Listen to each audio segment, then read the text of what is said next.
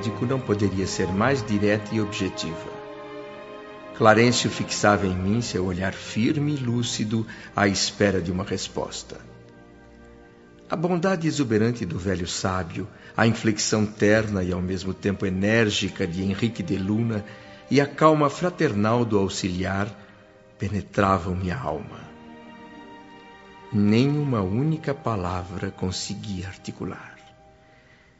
Se em vez deles tivesse diante de mim três daquelas figuras diabólicas a me torturarem com tridentes, talvez eu encontrasse forças para tornar a derrota menos amarga. Não me machucava o desejo de reação. O que me doía era a vergonha. Minha vaidade de homem estava mortalmente ferida. Incapaz de qualquer outra atitude, mergulhei o rosto entre as mãos e chorei as oportunidades perdidas.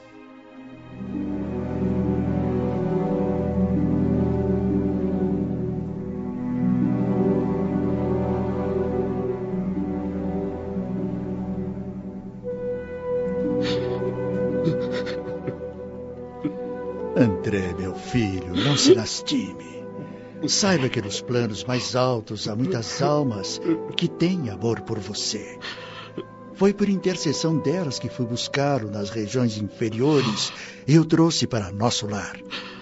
Procure agradecer examinando suas próprias faltas com tranquilidade, sem aflições. Mas é que... Acalme-se, acalme-se. Aproveite os tesouros do arrependimento.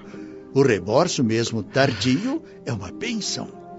Centenas e centenas de criaturas se ausentam diariamente da Terra, nas mesmas condições que você.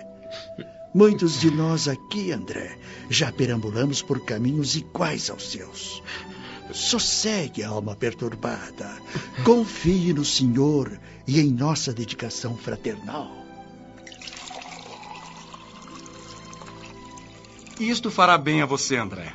Tome.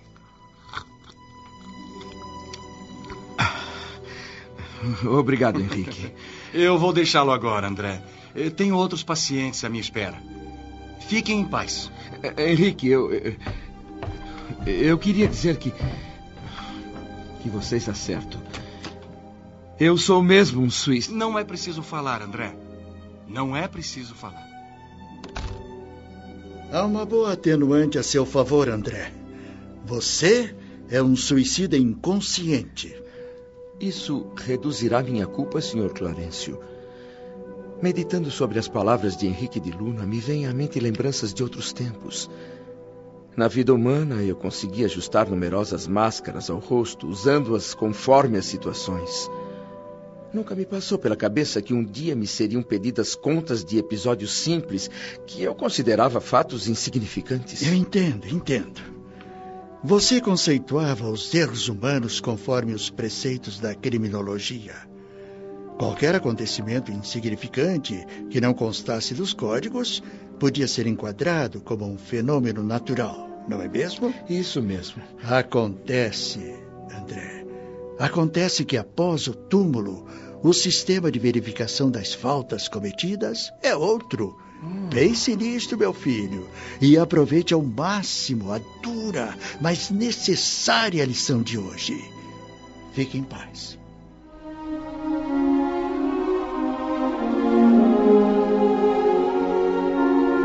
Nenhum tribunal de tortura estava me julgando.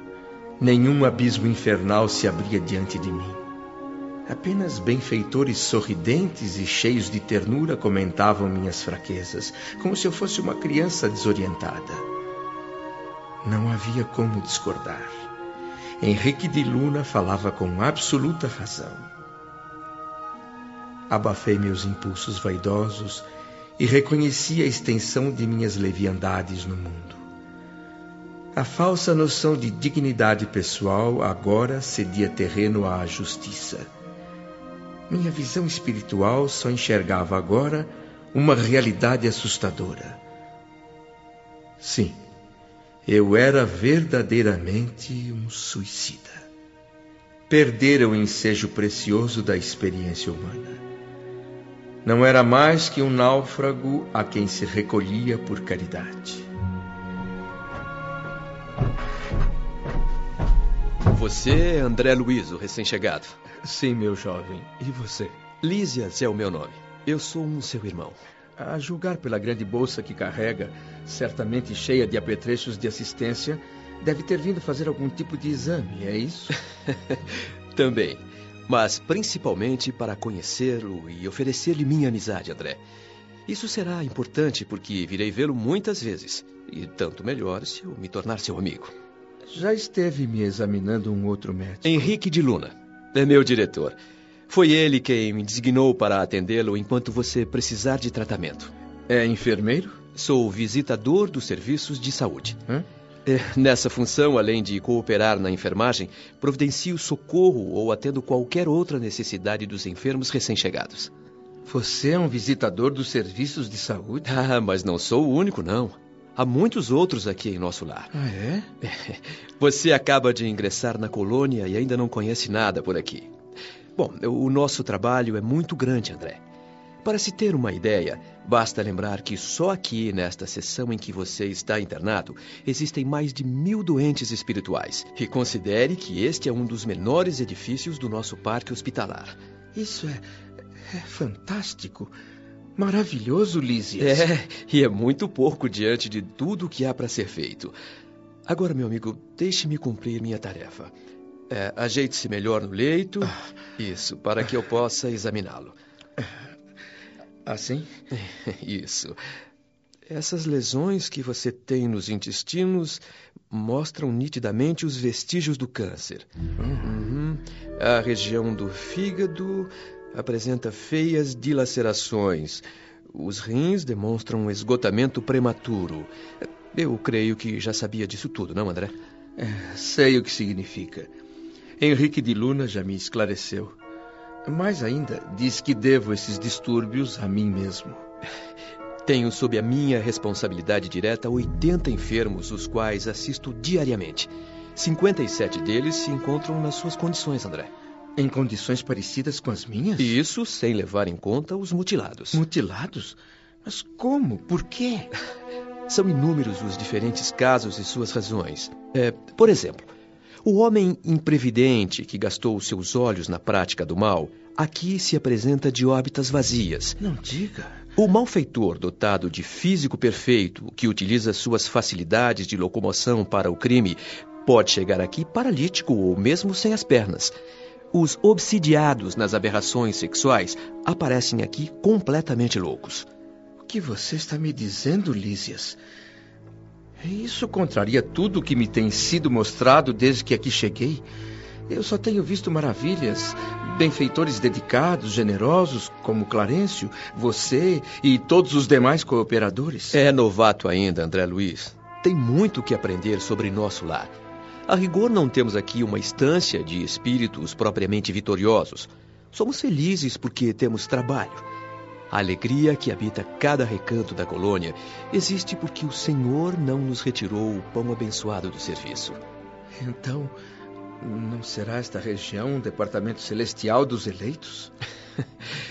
As religiões no planeta convocam as criaturas ao banquete celestial. Em sã consciência, ninguém que tenha um mínimo de noção do que seja Deus pode alegar ignorância nesse sentido. Costuma-se dizer que são muitos os chamados e poucos os escolhidos. Não seria mais certo dizer que são muitos os chamados e poucos os que atendem ao chamado? Nada poderia fazer mais sentido. Continue, por favor, Lísias. Por que seriam tão poucos os que atendem ao chamado? Porque, com raras exceções, a massa humana prefere atender a outros tipos de convites. Valiosas possibilidades de evolução perdem-se nos desvios obscuros da vida o capricho de cada um é prioridade. O corpo físico é massacrado a golpes de irreflexão. Isso explica as multidões que diariamente deixam a carne em doloroso estado de incompreensão, enlouquecidas, doentes e ignorantes, para seguirem vagando em todas as direções, sem rumo e sem luz, nos círculos próximos da crosta planetária. Foi o que se passou comigo. Eu pertencia a uma dessas multidões. E devo ter merecido. Eu fui perverso. Não fale assim, André. Medite no trabalho a fazer. Quando nos arrependemos de verdade, é preciso saber falar para construir de novo. A morte do corpo não leva ninguém a planos milagrosos.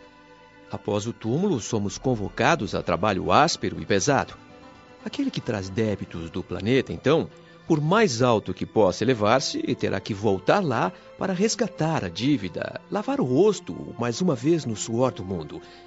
A carne terrestre é, ao mesmo tempo, o palco de todos os abusos e o templo abençoado onde trabalhamos em busca da cura radical quando acordamos para o dever justo. É a oportunidade da retificação, de transformar algemas de antigos ódios em laços sagrados de amor de colher os espinhos que semeamos com as próprias mãos. Não seria justo delegar a qualquer outro essa obrigação. Além do mais, isso é impossível. Quem planta, colhe. É o caso dos muitos chamados e dos poucos que atendem. Exatamente, meu querido amigo. O Senhor não esquece criatura alguma, antes é esquecido por elas.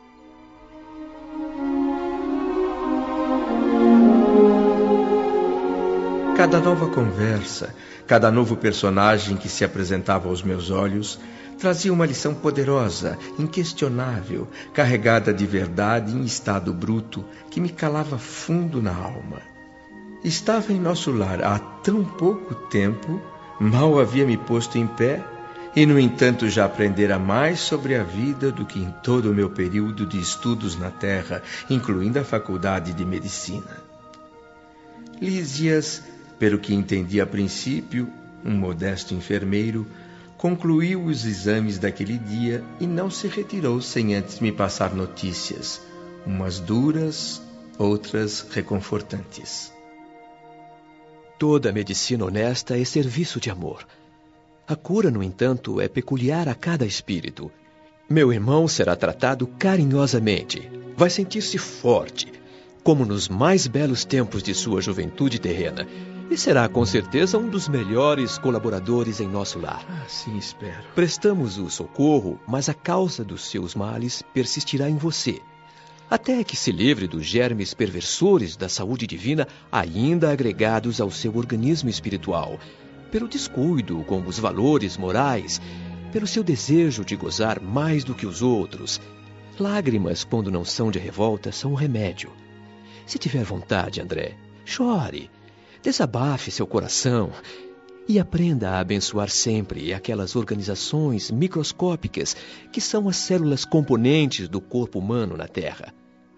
Humildes, preciosas, detestadas, sublimes e necessárias. Sem elas que constroem nossos templos de retificação, quantos milênios gastaríamos na ignorância? Sem dizer mais nada, Lísias aproximou-se lançou-me um olhar fraternal e, agindo como um pai que acabasse de contar uma historinha para o pequeno filho dormir, ajeitou com a própria mão meus cabelos desalinhados sobre o travesseiro, beijou-me a testa carinhosamente e deixou o quarto. Meditei, ponderei todos aqueles conceitos, a bondade divina, e desde que chegara a nosso lar pela primeira vez, fui invadido por uma sombra de tristeza, uma grande sensação de vazio. Eu sabia por quê, e sobre o assunto falaria no dia seguinte com os meus benfeitores. Eles haveriam de compreender e me atenderiam com certeza.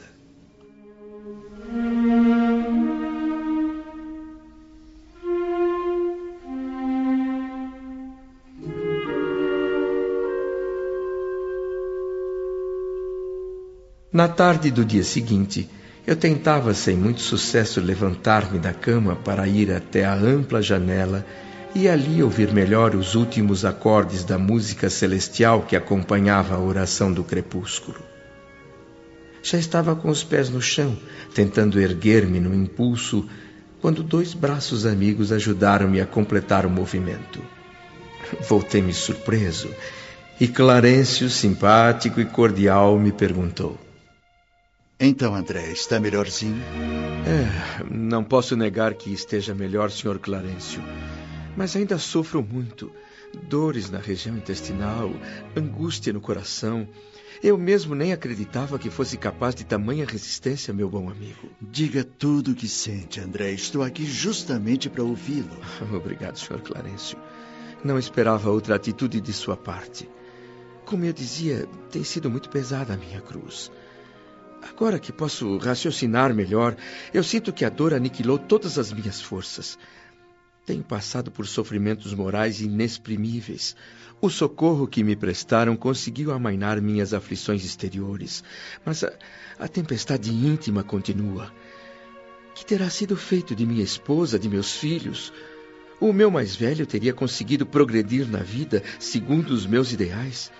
Como estarão vivendo minhas duas filhinhas tão queridas? E Zélia, minha admirável companheira, Quantas vezes ela me disse que morreria de saudades se um dia eu lhe faltasse. As lágrimas de minha mulher nos meus derradeiros momentos não me saem da lembrança. Estará ela hoje ainda chorando junto às cinzas do meu corpo ou em algum recanto escuro das regiões da morte? Fale mais, meu amigo, fale mais. Sei que ainda tem mais a dizer. Que destino amargo e terrível é o do homem devotado à família. Raras criaturas terão padecido tanto quanto eu. Na Terra, um desfile de incompreensões, desenganos e doenças, de vez em quando compensados por raros momentos de alegria. E logo depois a morte, seguida de todos os martírios do além-túmulo. O que é então a vida, meu amigo? Um sucessivo desenrolar de misérias e lágrimas. Não há como semear a paz. Eu quero ser otimista, mas a infelicidade me bloqueia o espírito. Meu coração está encarcerado. Que fardo pesado, meu generoso benfeitor. André, só mais uma pergunta. Você deseja de fato a cura espiritual? Pois se não quero outra coisa, senhor Clarencio. Aprenda então, André, a não falar excessivamente de si mesmo. Pare de comentar a própria dor. Mas. Uh... Lamentação demonstra enfermidade mental de longo curso e tratamento difícil. Aqui em nosso lar, temos o compromisso de enfrentar o trabalho árduo como bênção de realização. Mas, senhor Clarence. A é providência que... divina nos recompensa com seu divino amor, mas nós vivemos onerados de dívidas imensas. Eu vou lhe falar agora sobre o valor sagrado da família na Terra. Mas antes devo adverti-lo, André. Sim. Se deseja permanecer nesta casa de assistência, na colônia de nosso lar, terá que aprender a pensar sem autopiedade. Hã? Está disposto a me ouvir?